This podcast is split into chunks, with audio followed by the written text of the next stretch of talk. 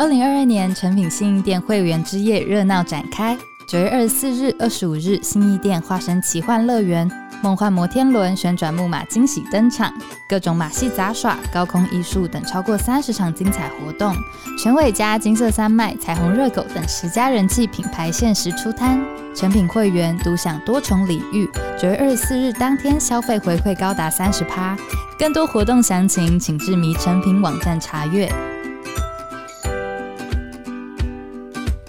我的工作就是帮大家把好的事情说成好的故事。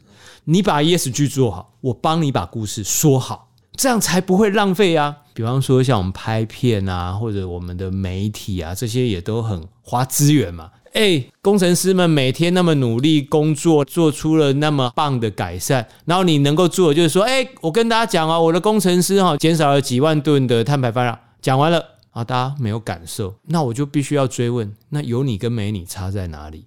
还有，你做的事情不就是浪费吗？欢迎收听《迷成品 Podcast》，今天读什么单元？在每一集节目里，我们精选一本书，邀请来宾深度分享，也聊聊这本书带给我们的阅读趣味、启发与思索。大家好，我是子瑜。听众朋友们，想先问一下哦，你们最常点击的广告是什么呢？我们可以来打个赌哦，一定是略过广告。这个充满智慧的冷笑话可不是我想的，而是今天的来宾。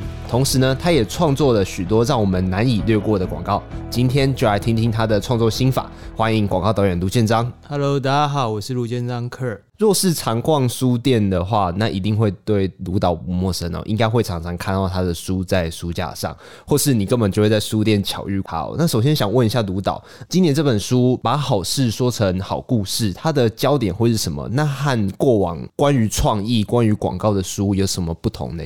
今年这本把好事说成好故事，很大量的是在谈 ESG、谈 SDGs 的。传播所谓的 ESG，一就是环境嘛，啊，那 S 就是社会责任，G 就是公司治理，这个几乎已经成为当代所有企业品牌必须要做，而且不得不做，因为你不做的话，你甚至会拿不到很多国外的订单，甚至你会被踢出很多大品牌的供应链。所以台湾现在许多的企业都在做这件事情，只是说我会觉得，如果要做这些事，你也希望人家知道。我的工作是广告，是传播。我们的工作是让人们做了这些好事情呢，它可以变成好的故事，有更大的影响力，让人们理解你。最重要的事情是我认为，如果可以的话，我们应该多做一点好事，并且多讲一些好事，让这些好故事被人们听见。否则，我们的孩子，我们的下一代。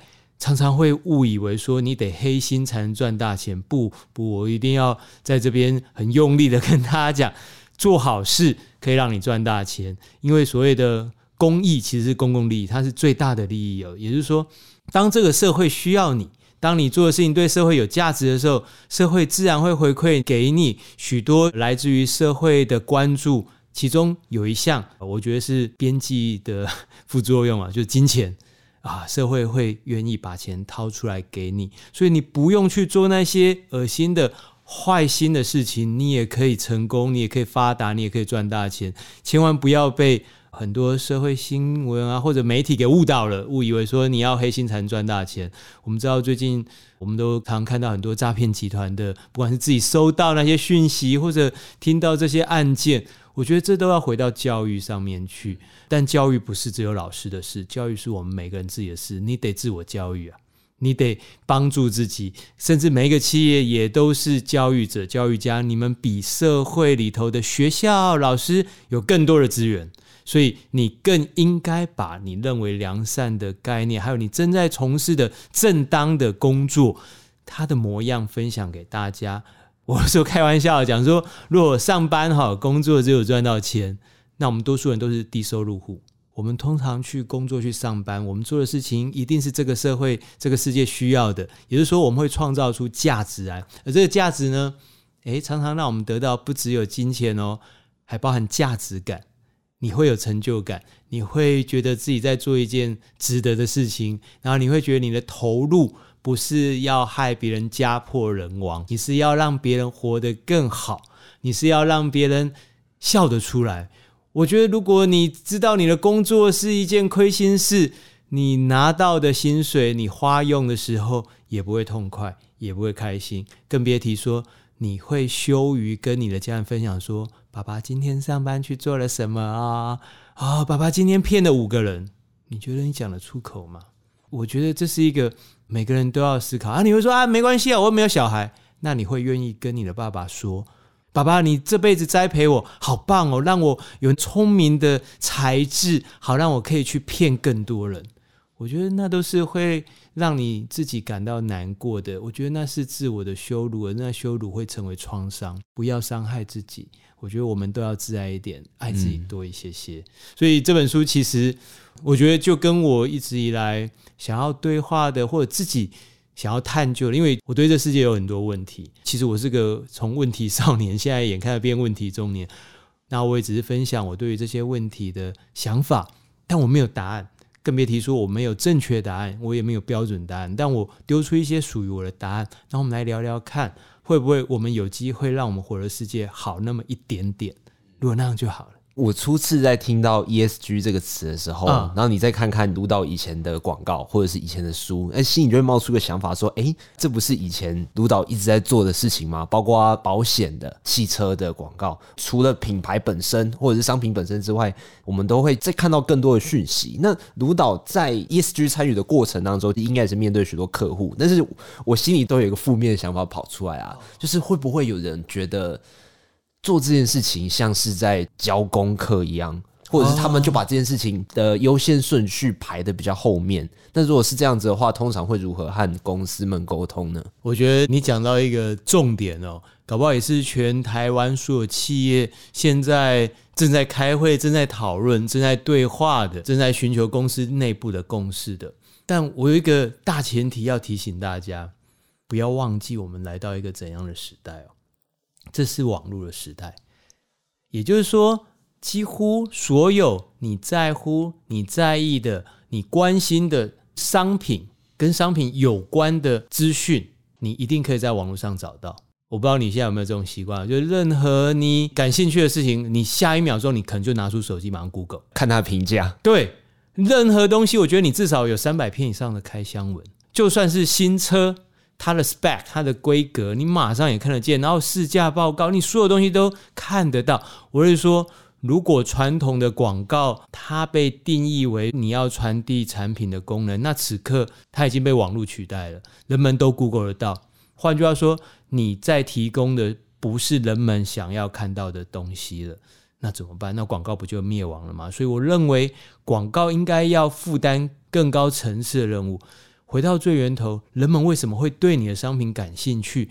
其实我们在创造就是品牌的好感度，而这品牌好感度就好像你现在在社会上希望人家尊敬你，希望人家喜爱你，那人们就会问：那你为我的社会做了什么？你想要在你的社区里头，在你们呃你住的大楼里面，希望人家尊敬你，希望人家爱你，那大家就问说：哎，那你为我们社区做什么啊？对不对？总不会说因为你姓李，然后你爸是谁，那我就喜欢你吧？要也是，那你爸为我们社区做什么？对，所以我觉得是一样的。换句话说，品牌现在应该要思考的是，你如何创造你在社会里头的价值。回过头来说，就是你为社会做了些什么。很有趣的是说，行销在当代，我觉得它已经肩负了另外一个更高的任务，就是因为企业有资源，可以去对话概念，用媒体的力量去跟人们分享。诶，我们现在这个社会里面面对到什么样的议题，而人们会因为你为他站在那个议题面前而感到快乐。我说的快乐是哦。有人愿意为我出面来理解这个问题、解决这个问题，甚至陪着我，甚至是给我资讯、教育我，让我变更好的人。人们会因此感谢，人们会因此喜欢这个品牌。于是，当他下一次，譬如说，诶，家里有换车的需要啊，现在每一台车的品牌之间的差异、功能、规格，其实差异已经没有那么巨大了。设计上呢，恐怕也是大同小异。那下一个就是。那我比较喜欢哪个品牌嘛？那你会喜欢哪个品牌？就回到刚刚讲，那我喜欢那个品牌，它应该要为我的世界多做一点什么，所以我选择它。运动服饰也是这样，哦，运动服饰里面它有很多材质，其实现在几乎都一样。哦，那你说设计，嗯，你知道吗？不同品牌的设计师他们还会跳槽呢。所以人们对于品牌的好感，甚至过去我们常常讲的忠诚度，它可能也开始变化喽。大家变化成，诶，那这个品牌带着什么样的态度在跟我沟通？他对于这个世界，对于我，他提供我怎样的价值观？它不单在只是那个功能性上面的追赶、跑、跳、碰那些了，所以我会觉得这个已经不是说啊，你只是要去做一件好事，没有这件好事是对你本身有好处的，对于品牌本身有好处的，而且我知道所有全台湾的前五百大企业都很清楚，也知道我现在要努力、要认真的，除了把我本业做好之外，我要像个人一样。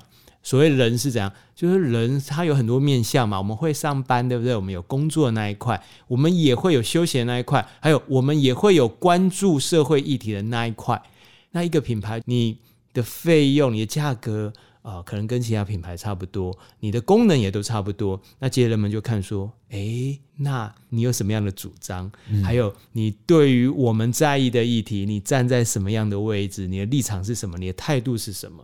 我觉得这个几乎已经是当代消费者在做消费决策的时候一个高度重要的决定，他要不要买这个品牌的关键。所以所有品牌都知道了。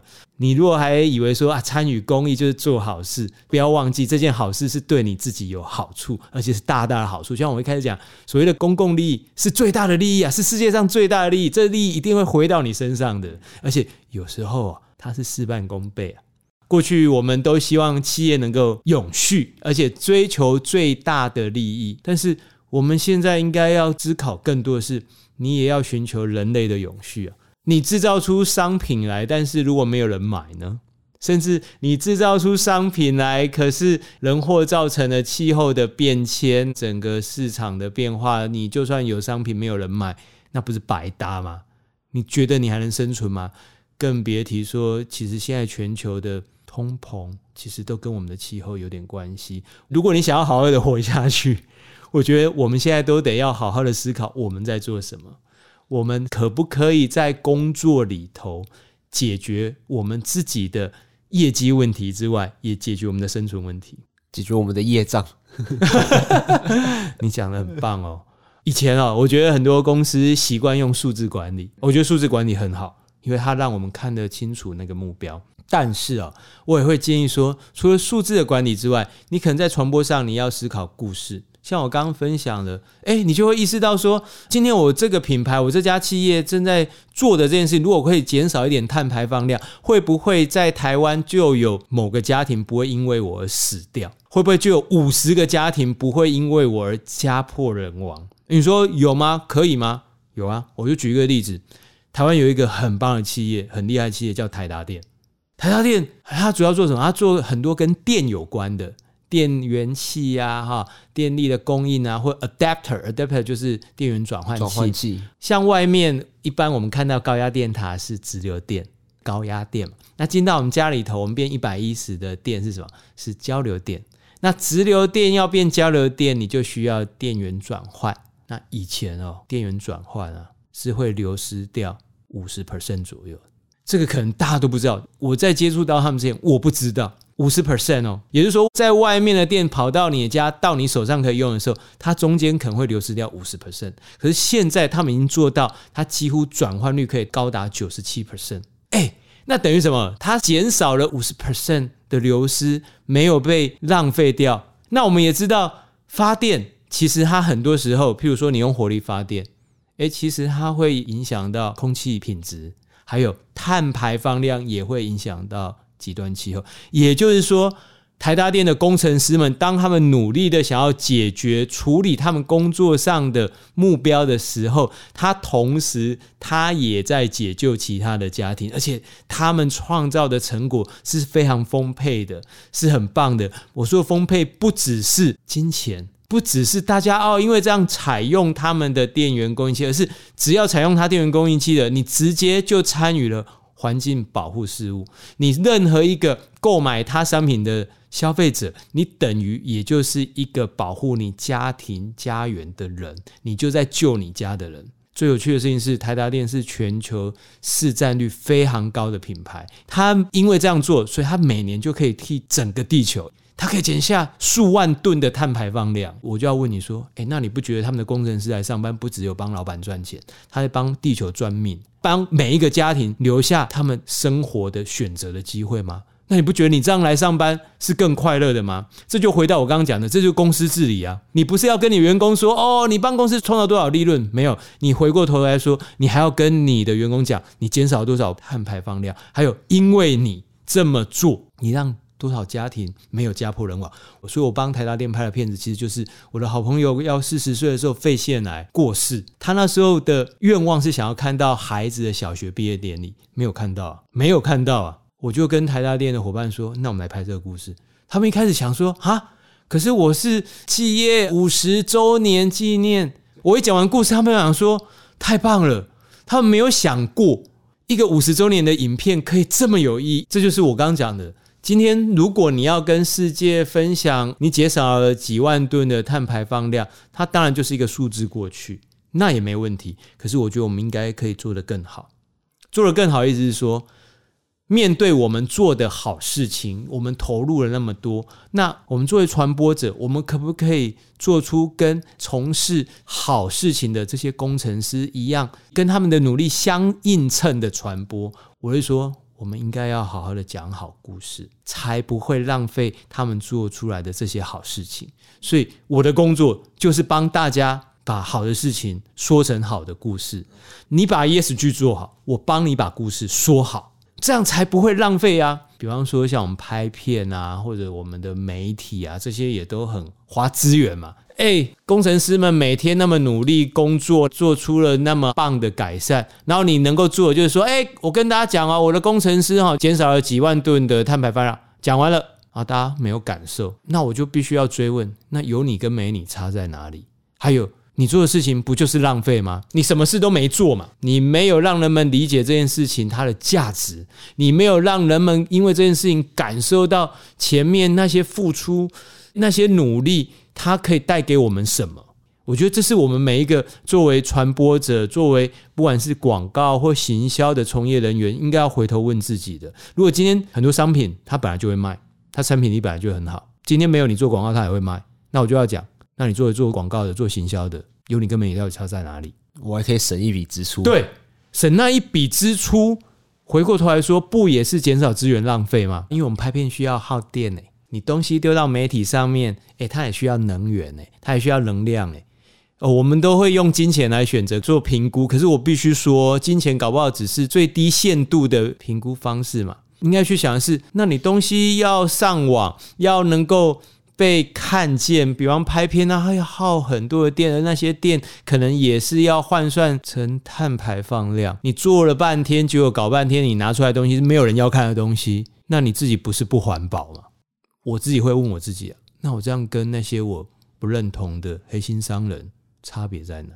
我不敢去要求别人，可是我会希望自己尽量可以做。今年看，也许他是有感动的；明年看，他可能还有一些感受；到三年后看，他们还是理解我们在说什么；甚至到十年后看，我希望人们还会觉得说：“诶，这些作品反映了当时候那个时代人们的焦虑、他们的挣扎，甚至他们努力想要某些事情发生的那一个心意。”当然，这只是我对我自己的请求，我更不敢说是要求，因为不是每一次我都能够做得好的。可是我觉得那至少是个目标吧，就好像我们讲 SDGs，SDGs 是联合国颁布的十七项永续发展目标，他们是希望。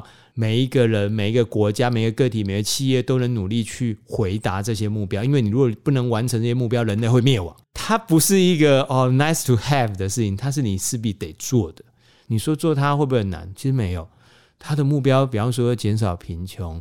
提供纯净的水资源，性别平权，减少不平等，这些不就是我们认为作为一个人或作为一个品牌，你本来就应该认同的道德或价值观吗？更别提说，我认为很多品牌你营业项目啊，就是在回答这些东西。比方说，我讲一个好了，书店直接哈回答了七个目标，因为书店通常就有提供什么教育功能，这也是 SDGs 的目标之一，减少不平等。哎，你借由知识，大家因为知识，是不是就消弭了不平等？还有，它也是 decent work，decent work 就是让每个人的劳动的工作呢是有尊严的。哎，在书店的工作是不是有尊严的？是。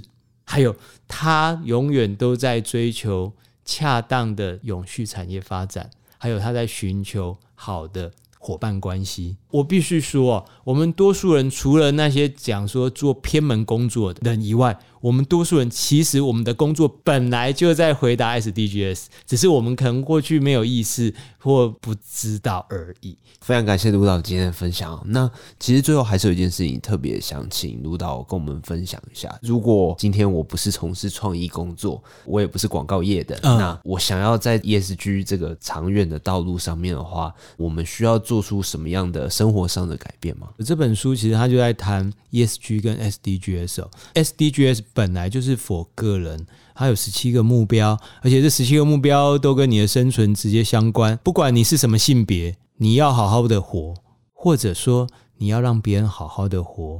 你在职场上，哎，你在生活里头，嗯，哎，你就可以做到这件事嘛。啊，减少不平等，你不要随便歧视别人哦，你不要因为有人他在经济上的地位比你低，或者说他的社会资源比你少。你就伤害他。我常会鼓励大家说，千万不要去取笑别人无法选择的部分。哎，有一些东西是，比方身体高矮胖瘦不是他决定的，还有姓名啊，名字是他爸爸妈妈给他的，他的长相哦，这也不是他选择的啊。那你怎么可以轻易的拿这个来开玩笑的来取笑呢？也许你很幸运，你在基因里头抽到比较好的签，那有的人未必，他可能是脑性麻痹。他的行动不方便，我有时候也会想要追问大家：诶，也许你是行动方便的人，你没有行动不方便，但是你这么行动方便，你有行动吗？还是你唯一行动的就是你的嘴巴呢？你有为这世界做什么吗？你有比起那些行动不方便的人，为我们的世界参与更多的行动吗？这是我好奇的，这也是我觉得大家可以问自己的。我们绝对有太多事可以做，譬如说你要买东西。那你可不可以选择相对良善的品牌？啊，你说我怎么知道有没有？有啊，现在很多品牌都会跟大家分享嘛，他们为我们的世界做了什么？你一定有选择的。其实我们每天哈，我们终究是处在一个商业世界里头，多数时候我们其实都在投票。嗯，你在用钞票投下你的赞成票，你应该要有意识的消费。有意识的消费就是说，我要选择我认为良善的品牌。那如果我不知道，我只要 Google 就知道。你现在任何品牌在做什么，你一定 Google 就知道，然后你就去选那个你认为你认同的。比方说，有些品牌 Unilever，你如果现在进到它官网，你马上就看到它对于性别平权有非常多的论述。他们每年的彩虹游行，他们都参与。那我觉得，同样是个人用品，你搞不好，反正你都要洗发精啊，反正你都要洗澡啊。那你为什么不选择这样的品牌？反正你付的钱是一样的。我觉得这是一个非常基本的自我要求，而且这要求一点也不过分。这要求甚至会让你快乐。为什么？我不知道大家有没有这种经验，就是买东西最开心就是买东西的时候，就啊，你去拥有那个东西，结果拥有了之后呢，诶，乐趣呢就快速的递减。这在经济学叫边际效用递减。像你昨天应该有洗澡嘛？有。可是我现在问你说啊，你昨天洗澡很高兴吗？你可诶，这什么问题啊？你可没有意识到。可是，如果你每次洗澡都想到我买了这个洗发精，其实它是认同我认同的理念的了。你在洗头发的时候，你会快乐多一点哦。哦，我觉得我们都要想办法为自己创造价值，而那价值很多时候真的就来自你的选择。还有你的工作，你要选择跟哪一家公司合作？大家都会把自己比为社畜。哎，拜托，我们都畜牧业的吗？我觉得很多老板也不认为自己是畜牧业的啊，我养那么多社畜干嘛？你把自己比为畜生，老板说不要哦，我不要畜生来帮我工作，我要找的是人，有没有？我们都是真人广告，我们哪有真畜生广告？可是有时候我们也自己轻慢了自己啊。如果你今天不认同这家公司，你应该试着去想一想，那我可不可以离开它？譬如说，成品就是我认同的，那你是有工作的选择权的。而当你愿意选择这样的工作的时候，你应该就是获得了成就感、价值感。你敢，你也愿意跟你的家人分享，那我觉得你就是在生活里面体现了 SDGs。至少你不是站在邪恶的那一方。Google 的 brand slogan 是 No Evil，不要邪恶，做什么事情都好，但是不要邪恶。但有时候我们不小心，我们不自觉的会伤害到别人，这个是我们每个人都应该要有自知，就是说。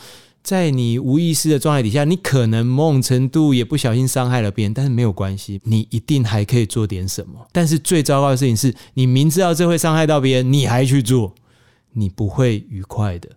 就算你因此赚到了钱，那些钱会跑掉，还有你不快乐，你会很痛苦，你会很难过。最重要的事情，你会觉得自己是人渣，你是人，但是也是渣，就是变得很渣。我觉得那是最。可悲、最可怜的生存经验，那比死亡还令人害怕、更悲伤。那希望我们以后未来在面对各种选择的时候，都可以选择对自己好一点的，也对这个世界好一点的选择。我想要引用一下卢导在书里面提到的事情哦，就是我们做的作品，我们说出来的话，其实都会去影响别人，而且那个影响别人，有可能会影响到未来你的孩子，他可以在你不在的时候。代替你去照顾你的孩子，我觉得这个东西会是更重要、更珍贵的。然后同时，ESG 在企业里面造成的影响是会很长远的，也会更实际的让这个世界更好，不再让它只是一句口号。今天的节目就到这边，邀请大家到诚品书店全台门市，或者到节目简介里面诚品线上书籍连接，查找天下文化出版的《把好事说成好故事》。如果你喜欢这集内容，请订阅我们的频道，在收听平台给我们五颗星，或者是推荐给朋友。谢谢大家收听，也谢谢今天的来宾卢建章导演。我们下次见，拜拜，拜拜。